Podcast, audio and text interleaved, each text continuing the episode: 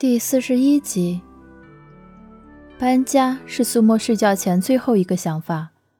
他没有再给楚河说话的机会，因为他很清楚，面对他的时候他是弱者，连辩驳都需要勇气。他会心软，会犹豫，可能唯一的想法就是逃避。既然如此，便没有谈话的必要。怕自己胡思乱想，再睡不着，他甚至直接关了手机。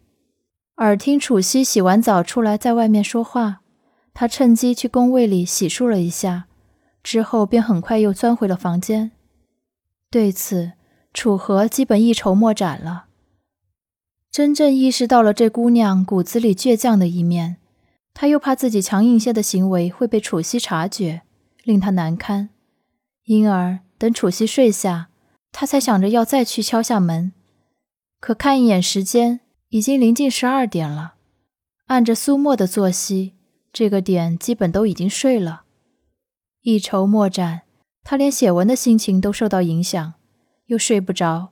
难得的出现在读者群，问了一句：“大家惹女朋友生气的时候怎么哄人？”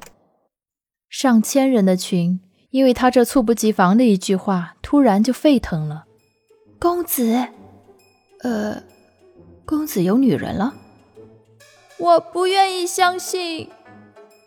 一群女粉哀嚎过后，男粉冒头，七嘴八舌的给出主意：扑上去就是亲，床头打架床尾和，你懂；搂到床上滚一圈，啥事都没有。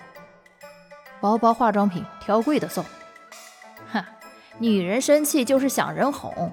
男人哄女人，记准两个方针，绝对攻无不克，战无不胜。一不要脸，二坚持不要脸。哈哈哈哈！六六六！作为一个女人，我觉得以上都很有道理。初三，不要怂，就是干。读者群转悠了一圈，基本没得到什么有用的帮助。楚河在众人议论最火热的时候退出话题，定定心，继续写文。先前要回老家，他存的稿子刚够用，今晚要写明天的，以至于直到后半夜才完工睡觉。这样一来，自然和早起出门的苏沫没再见上。时间一晃就那么过去了。白天的时候，楚河没有发微信打电话，只想着无论如何到了晚上也要单独聊一聊。历经这一夜一天，他甚至都产生了自我怀疑。不确定苏沫会不会同意和他交往。先前亲他的时候，他想着先亲了之后在一起一样的。可眼下这亲是亲了，在一起反而悬了。中午起床后，早早的写完更新，他在小区外面理了一个发。下午开始一直考虑怎样和苏沫谈这个事儿，哪曾想时值十点半，苏沫都还没回来。抬步走到客厅。楚河接了杯水，而后仿若无意地问躺在沙发上玩手游的楚西：“苏沫还没回来？”“嗯，对哦。”楚西闻言一愣，正好打完一把，站起身走到了门口，蹙着眉说道：“这么晚了呀，我打个电话问问。”“嗯。”楚河点点头，没进房间。楚西当着他的面给苏沫拨了个电话。很快又挂断，说道：“是正往回走呢。”话落，楚西便去洗漱了，喊着要早点睡。楚河也定了心，端着水杯回了书房，想要查些资料。时间不知不觉地流逝而过，十一点的时候，防盗门传来开锁的声音。苏沫回来了。今天一整天，他都在外面跑，念着要搬走的事情，所以自己去找房子。结果呢，根本没有合适的。城中村那种房子，一间十几二十平，一个月也得七百块，三个月起租，房费倒是可以月结，可月结的前提是需要半个月的押金。粗略一计算，一个半月后他想要离开的话，等于要交两个月房租，外加损失半个月的押金，也就是差不多一千八。此外，水电之类的另算。真要走的话，还得考虑如何搬过去以及群居的安全问题。找房子的时候，他遇到了几个流里流气的年轻人，头发挑染的五颜六色，T 恤上不是血手印就是骷髅头。眼见他从边上走过去，还有人吹口哨说下流话，他没敢惹事，直接跑了。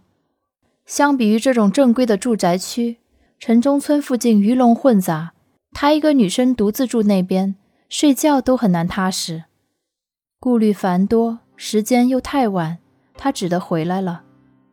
一身疲惫，开门进屋的时候，客厅灯已经被关了，次卧和书房的门内有灯光露出。听见他回家，楚西顶着一张贴了面膜的脸出来打了个招呼，心累不已。苏沫只想早早睡去，在房间里放了东西。苏沫去工位里冲了个澡。顺带着将洗过的内衣晾在了里面置物架一侧横杆上勾着的衣架上。他已经发现，自从他搬进来暂住之后，楚河基本上不进这个工位，给他们留出了足够的隐私空间。分明是这样绅士守礼的人，怎么会在昨晚做出那般梦浪的举动？苏沫很想不通，对着镜子将头发擦到不再滴水，叹口气，关了灯。